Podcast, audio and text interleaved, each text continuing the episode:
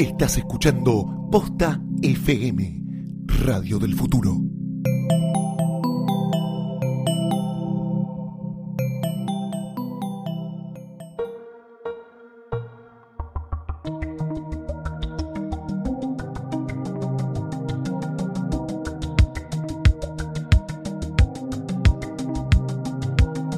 Bienvenidos a un nuevo episodio de Gorda Podcast, señores. Otra vez estamos acá cataludigliándola toda. Muy bien.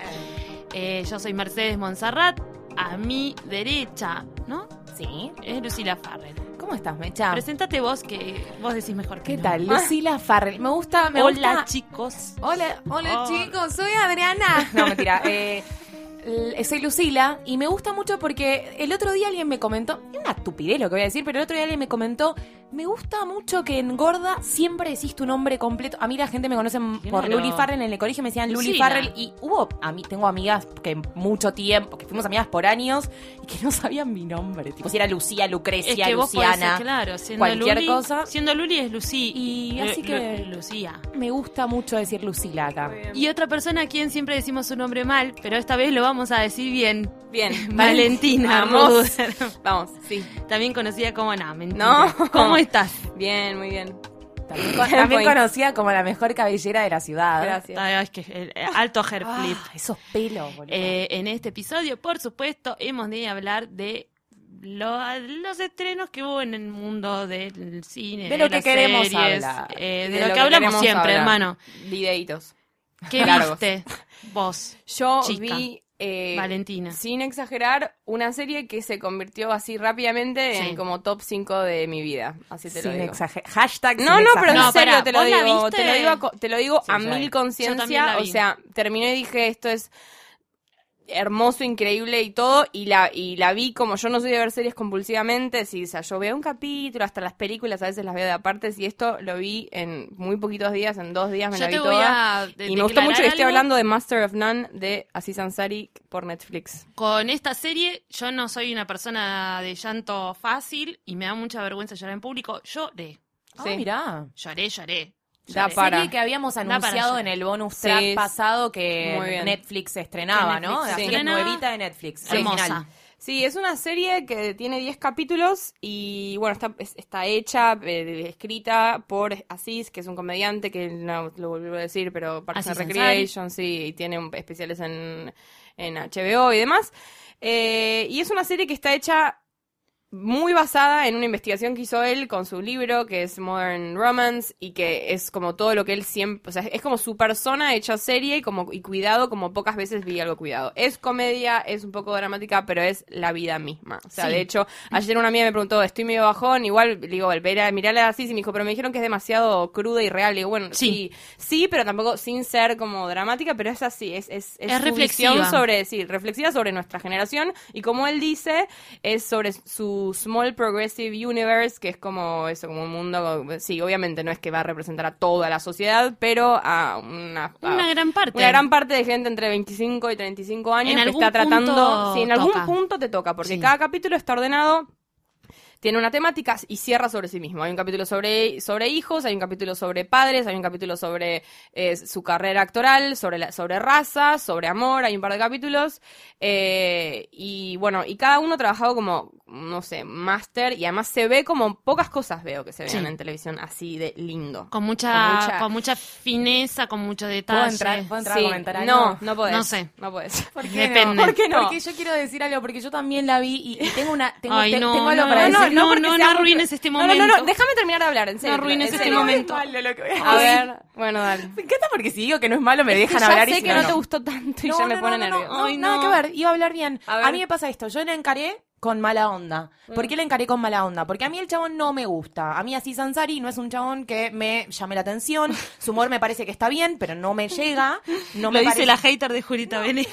No es mentira. No, bueno, sorry, sorry, a mí no. Pero soy tipo, Sí, te puede pero, pasar, pero, te- pero te, te- gustó más de lo que te gusta Te puede normalmente. pasar, a mí él no me llega. Valentina un día me sentó en la casa de una amiga, me hizo ver un especial de él para que me guste. No, No me gustó, tipo, no me pasó. No, guarda. pero está bajo, baja 20 cambios de lo que se lo ve. Bueno, Se humaniza. Entonces, me pasa esto. Si a vos no te gusta mucho él, no te, no te llega mucho su Es humor. una buena Es reivindicación. una serie que está dirigida por Jim Polsdold, que es un chabón que, y tengo que dejar de decir chabón también, que dirigió eh, un par de cosas hermosísimas, como Spectacular Now y la Sí. película que comentamos en otro capítulo de hay End of the varios Tour. directores ahí igual, Entonces no es uno está, solo. sí, pero el, el piloto al menos está Sí. filmado por él y es hermoso, está hermosamente Hermoso. filmada. Está hermosa, desde hasta los créditos. ¿Y sabes qué me pasó? ¿Sabes qué me mira, pasó? Me gustó mucho que el, el flaco como que me parece que fue... Es, es re genuino. Bueno, la, la contra escritura, genuino. hay la escritura, la del, del- del- del- digamos, el diálogo es bastante genuino. Me Sí, gustó total. eso. Es que él está. No, no es, un- no es una persona que esté trabajando sobre la nada. O sea, No está es exagerado. Que, no, Pero les cuento al punto tal de cómo llega e influencia en las vidas de las personas que el señor, van a ver un señor grande indio, si ustedes ven esta serie, ese señor es el padre de Aziz Y la Ansari, señora es su madre. que está actuando. Las dos. Eh, hace poco él subió una foto a Instagram, se pueden fijar, en el cual en, en- en el detalle de la foto de Instagram dice que su papá se tomó vacaciones para grabar esta serie. Porque es médico el papá. Porque se tomó, ver. se tomó sus vacaciones de verdad para grabar esta serie y que realmente grabar el episodio de Padres lo unió mucho más a su papá y ahora tiene una relación mucho más fuerte con el con Sí, el sí. que me pareció como re lindo y, y te hace reflexionar sobre la relación que tenés con tus papás, con tus En, abuelos. ca- en cada una, la- la- el que es Old People, hay un capítulo que es sobre, mundo. Old People es sobre, sobre los ancianos y que es algo que él en el libro, que no digo que todo el mundo tiene que leer, pero está buenísimo que lo haya bajado a una serie y que sea como entretenimiento, porque habla mucho de eso, habla mucho de cómo las personas, se, sobre todo él que él es primera generación en Estados Unidos, como que, que ya a él le tiene todo servido, pero su papá venía, vino Venía de de India, de, tener sí. que matar al gallo que se comía, o sea, como otra cosa. No, ese era el taiwanés. Ese era taiwanés, pero no importa, como ese concepto. Y está buenísimo ver eso, que justamente capaz no en eso, porque nosotros no somos hijos de, de nuestros padres inmigrantes directos, pero sí eh, el tema de cómo es la relación con los, con los viejos, de él sentándose y decirle, pero ¿cómo hacías para con- tipo, casarte con alguien que acabas de conocer? Nosotros tenemos, todo nos parece que hay demasiadas opciones, que es básicamente Sí. eso, ser una generación que tenemos demasiadas opciones hasta para comer, es como, pero ¿te parece que vayamos ahí o el de enfrente está mejor? Y eso es una cosa que pasa en todo y las relaciones de amor, que él como está en un casamiento y dice, yo no sé si puedo ya decirle a alguien que quiero estar con esa persona toda mi vida, pero bueno, ahora quiero estar con esta persona. Y todo una manera de ver el amor y la vida que está buenísima. Y se ve y son 10 capítulos. No, y además es hermosa estéticamente. es estéticamente divina. sí. Muy linda. Van, a- van a, mis lugares preferidos de Nueva York, que ahí ya me tocó. Muy gracioso. Bueno, ¿ves? Ahí hay La- una, ahí la- hay una el relación nervio. de eh, una, una chica lesbiana, una amiga lesbiana con un amigo heterosexual. Claro. Está muy bien tratada. Muy Sí. bien manejada. Y si no saben de lo que estamos punteando Mecha, pueden escuchar el bonus track El bonus de este track, capítulo, que sí, estamos que hablamos de de eso. eso.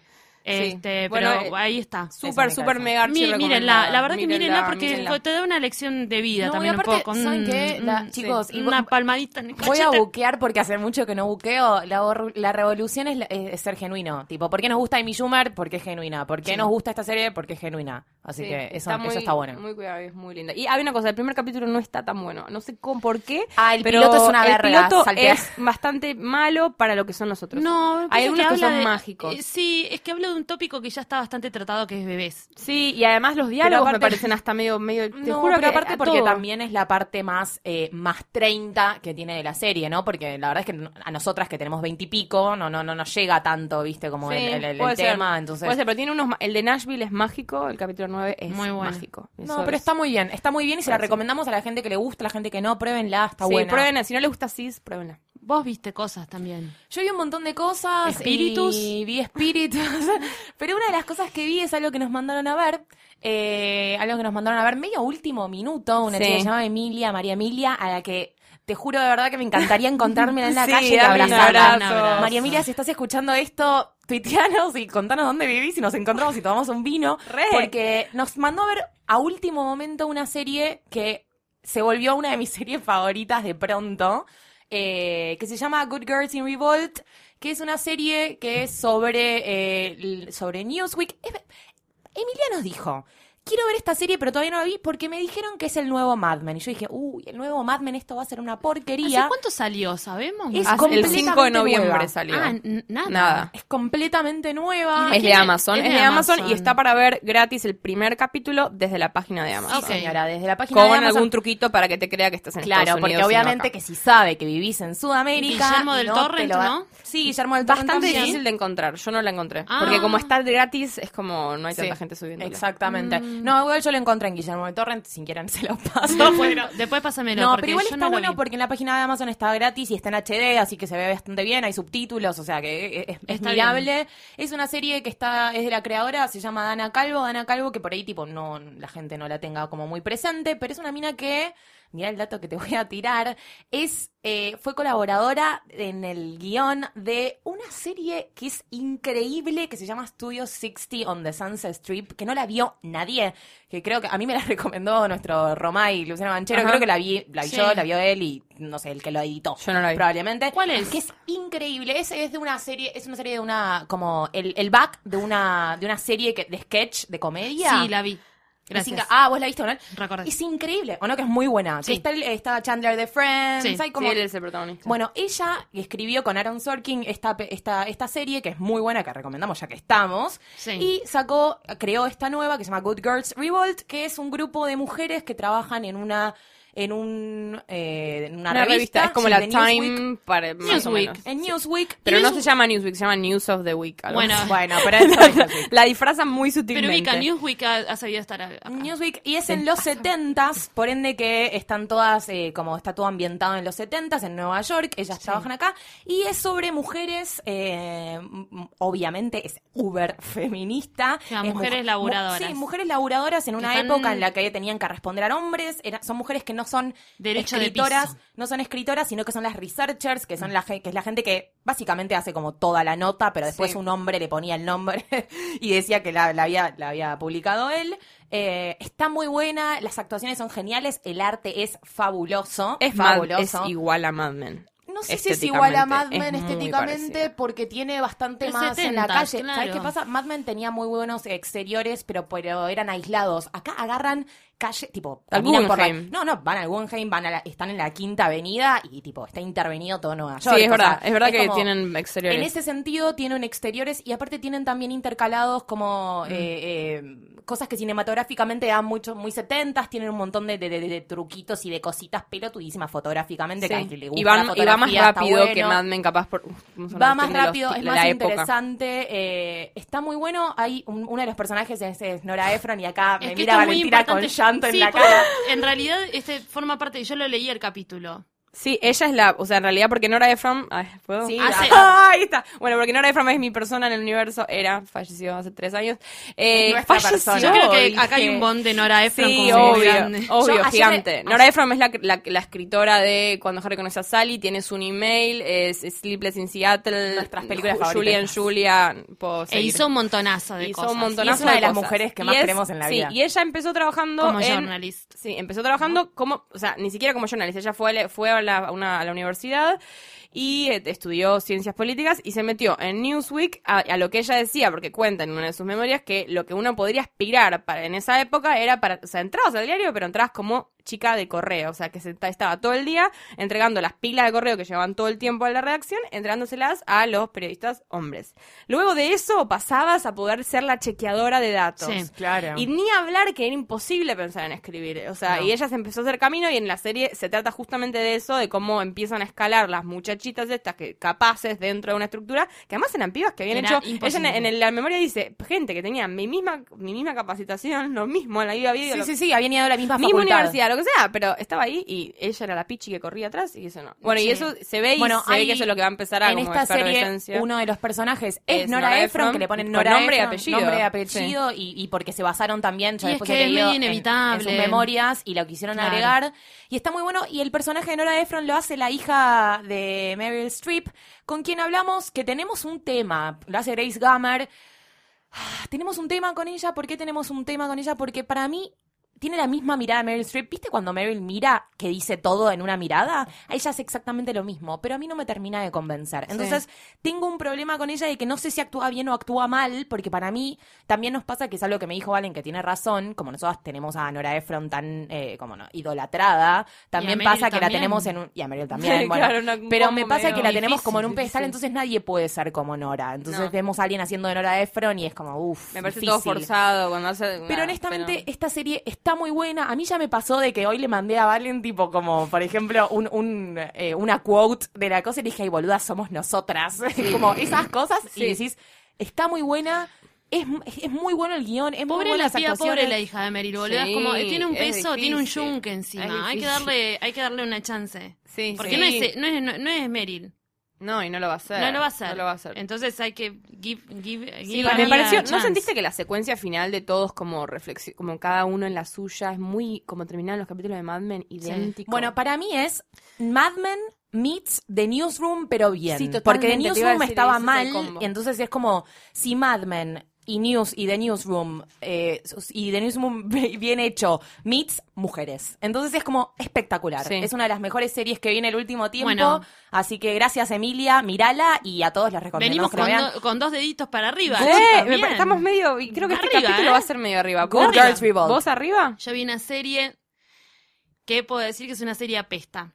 Señoras y señores, Sí, llegó, llegó a amamos. nosotros una serie apesta. Una serie mala, pero que yo amé. Amé.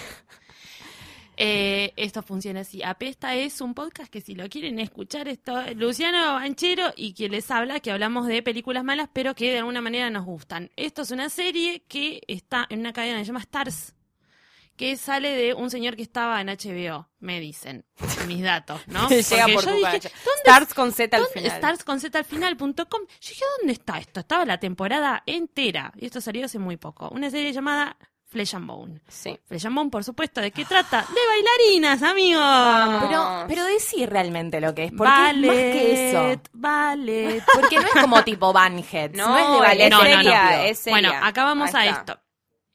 Em, debe haber, yo creo que no, no tengo registro ahora, pero debe haber habido en algún momento alguna película de terror con bailarinas, porque Tiene verdad, que. eh, Esto es una serie muy oscura, muy muy, Muy oscura. oscura. Este está dirigida por una señora que mm, no sé, yo, yo, no, yo no la conozco. No, yo tampoco la conozco y no tenía muchos créditos. de- Este, no tiene muchos créditos, eh, tiene una apertura zarpada con una canción de Karen O.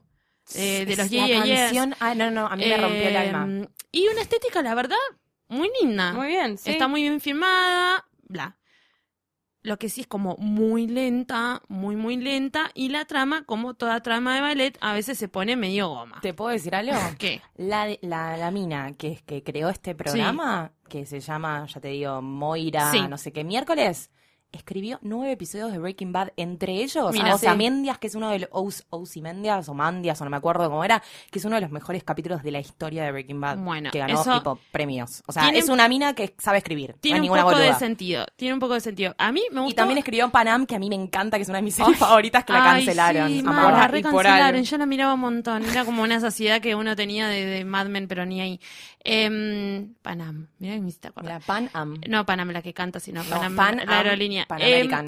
yo no, a ver, a mí me pasa esto. Si, eh, a mí me, soy una bailarina frustrada, me gusta mucho el ballet. Esto eh, trata de una, de una chica que se escapa de un lugar que uno no sabe, Sí, esa es muy- la parte no se sabe muy bien, es la parte oscura. Se, se escapa de un lugar como si ella estuviera secuestrada, se va a Nueva York, tiene una audición en el ABC, en el American Ballet eh, Company, y eh, queda de toque. Qué en la prime- en dificilísimo la- que- bueno, después de un montón y de no te audiciones. muestran cómo queda. Eso está bueno. Eso es- No te muestran, no, te- ves, ves las La caras cara de del- los coreógrafos transformarse mientras esta piba eh, baila. Pero ¿qué pasa? Cuando empiezan a, a chequear el currículum dicen, epa, hay un par de añitos que no hiciste nada, ¿qué pasó? Estos son los Mm. años oscuros. O sea, ahí ya te da Una un chica que es bailarina en la vida real y que participó de. Bueno, vas ¿Cómo a se ver llama que- la película de Natalie Portman? Son todos, Black Swan. de Black Swan. son participó del todos eh, bailarines de posta. De hecho, hay uno de ellos que está en esta película. son todas películas de, de ballet. Esta- Nosotros amamos, con Mecha hablamos cuando vio, cuando vio esto, hablamos que nosotros Una- todas las cosas que tengan que ver con ballet, Sí. las consumimos. Hay una que es re desconocida que salió en los 90 que en un momento el ballet se había puesto de moda. Que no es Hay la que mucha está Julia peliculita Style. chota de ballet. No es la que está es Julia bárbara. Style, es la que está otra rubia. Bueno, que también. no la bueno, Para parece- la que era que le dolían, ya sé cuál. Bueno, bueno, está el Le actor. dolían los el- pies. el- no, no, pero el- se pelea con la madre, ya me acuerdo. Sí, el actor, el, el varón, El varón. el varón que, que figura, que es como la figura de esta compañía, es ese pibe. O sea, digamos, son actores que ya tienen, y que son ac- actores que son bailarines. Sí. Y bailarines clásicos de la zamputa. Eh, por supuesto está este dilema de, de la coreografía y de pasar de- del mundo del ballet al contemporáneo y cómo cambian las cosas y que de repente el contemporáneo te lo muestran como medio una pronga.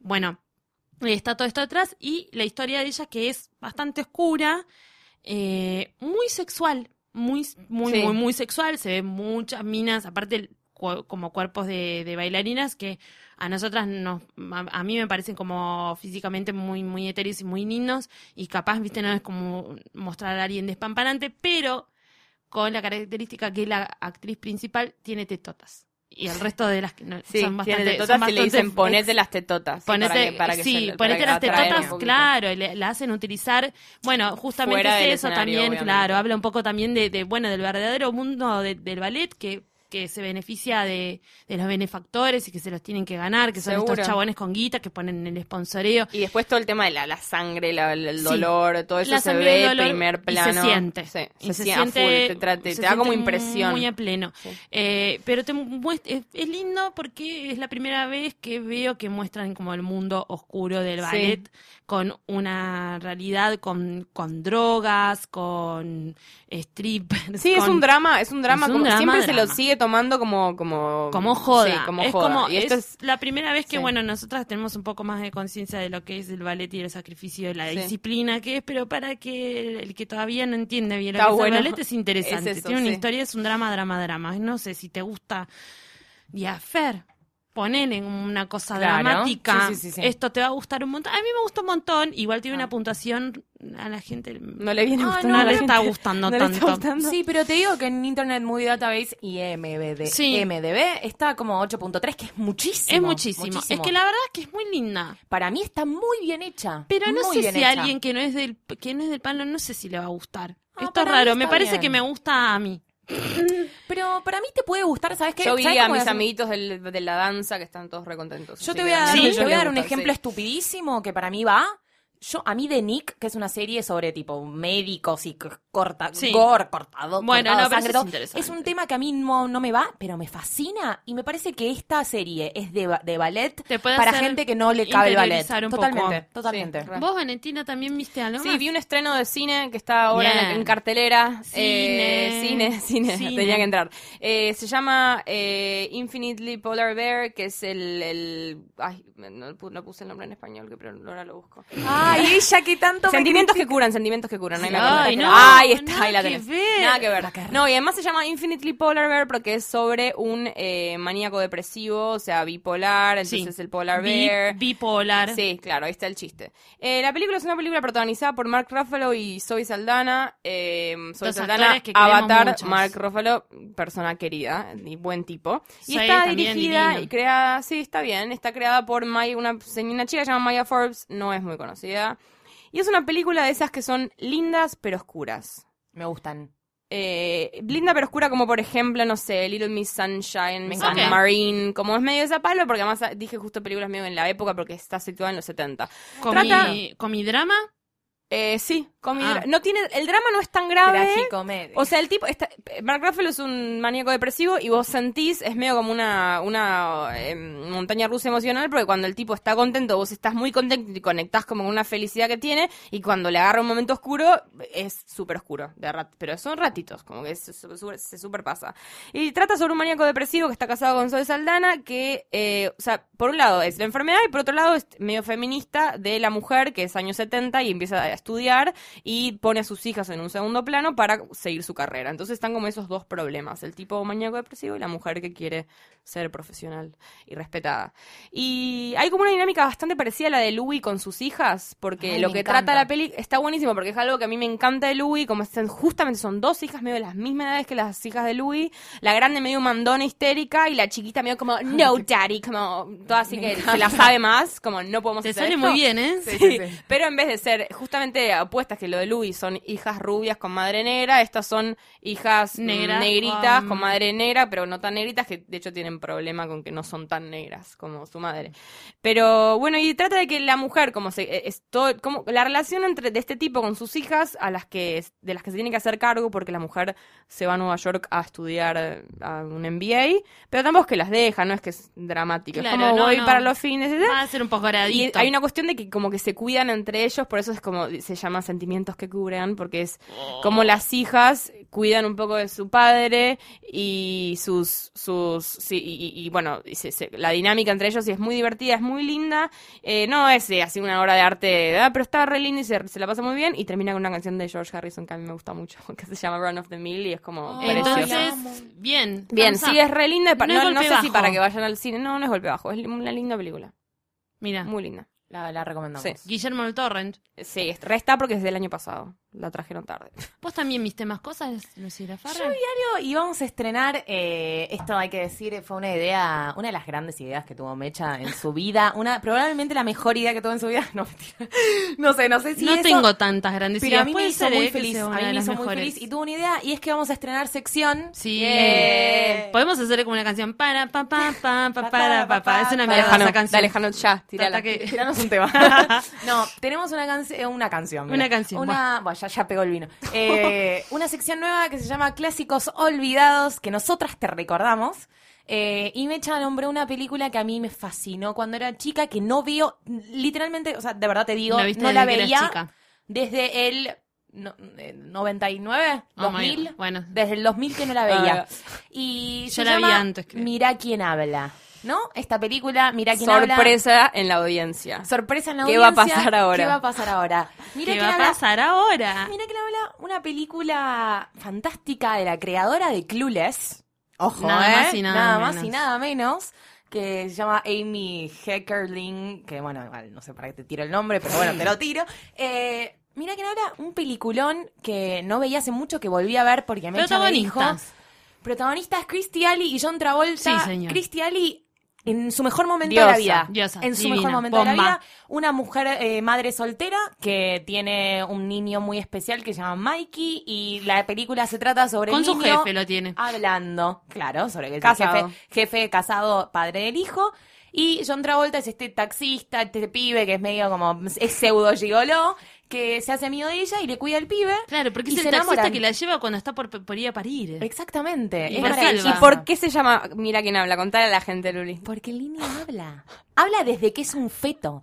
Chicas, hay escenas. Es, Es la película espectacular. es, tipo, es casi ciencia ficción. Sí, sí, sí. Es casi ciencia ficción. Nadie va a hacer una película así 89. ahora. Es una No, película. nadie. Es una película del 89 Claro. que tiene efectos especiales. Tienen una toma de un feto que les que después, obviamente que investigamos al respecto. es una, es una 115 película que arranca con tiene. un espermatozoide entrando en un óvulo. Sí, una obviamente. de las Y presentaciones lo que más me gusta de las películas, ¿eh, ¿de qué año es? ¿El 90 o Del 80? 89. Me encantan esas películas medio 90 porque ya en 90 que empezaban con una canción medio de soul, como... Acá, como acá ¡Ay, empieza con eran I got- bárbaras! con I got you, babe. ¿No? Mm, No No me acuerdo. acuerdo, pero Ay, esas cosas son, me ay, son tan tanto. 90 que me muero, quiero ya que vuelvan a pasar esas cosas. Bueno, cuestión que Es, es, una, un peliculón. Es un peliculón, es maravilloso, es, es graciosa, es de amor, tiene eh, efectos, es, es épica. Vamos es a una de las- es explicarle al épica. público joven que es una película que probablemente nadie se anime A a, ver hacer de ahora. nuevo. No, y, y, y posta Y que a volver a ver, porque a no, no la a ver volvés a ver, volvés a ver un montón. vuélvanla a ver. Este, hasta hace poco estaba en.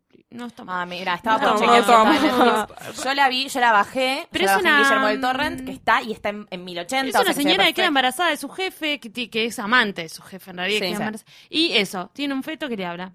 No, pero es espectacular, porque entonces hay una relación muy linda del nene con John Travolta. Es, es espe- el nene que hace, el, el actorcito que hace de Mikey, es, pero no brillante, es espectacular. Y después hubo una dos, que es Mira quién habla también, cuando tienen un hermanito. Sí. Tienen unas voces. Que Ah, tiene Bruce una- Willis no es una de las voces. Sí, Bruce, Bruce Willis, Willis- hace del bebé, boluda. Estaba llegando a esa La- parte. la Bruce Willis voz. hace del bebé. Boluda. ¿Qué hace del bebé? Es maravilloso. Él hace de Mikey. Es buena, en Es serio. Yo, a mí, me- yo la digo, confíen en mí porque yo ni en pedo le hubiese vuelto a ver y estas me lo hicieron ver y compré. Dije, Bueno, la puta madre Y tenía también razón. recomiendo mucho la 2 y la 3.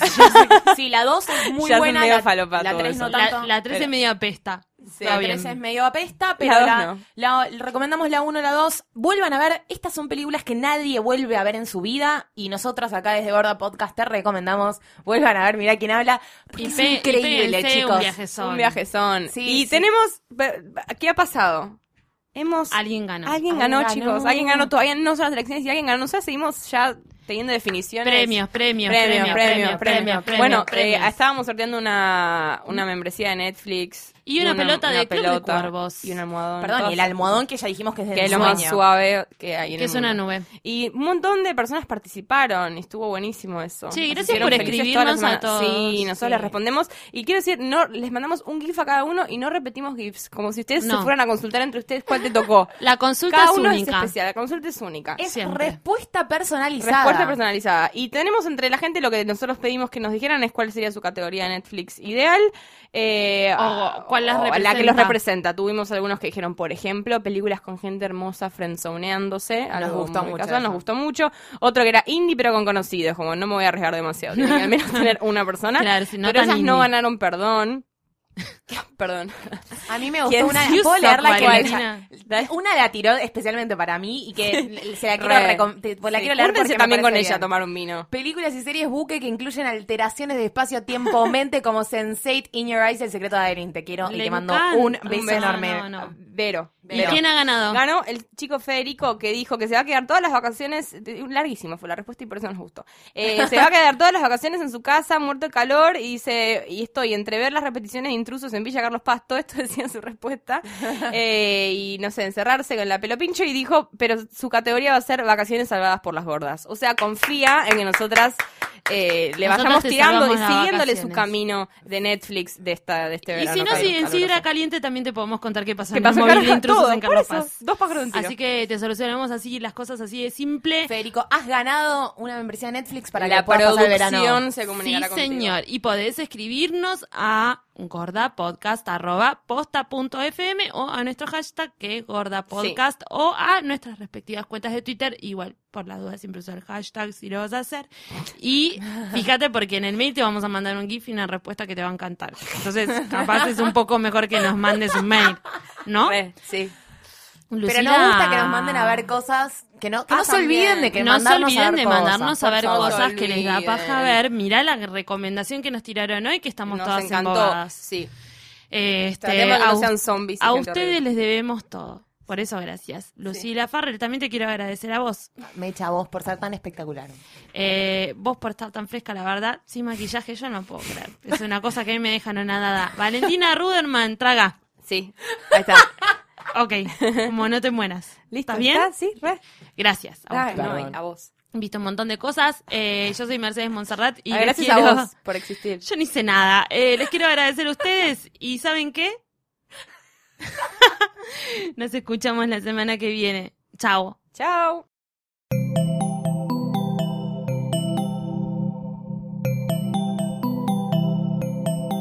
Si te gustó este episodio, hay mucho más en nuestro sitio. Métete ahora en posta.fm. También puedes llevarnos en tu teléfono. Busca Posta FM en las tiendas online de Android y Apple. Seguí con Posta FM, radio para escuchar cuando quieras y donde quieras. Posta.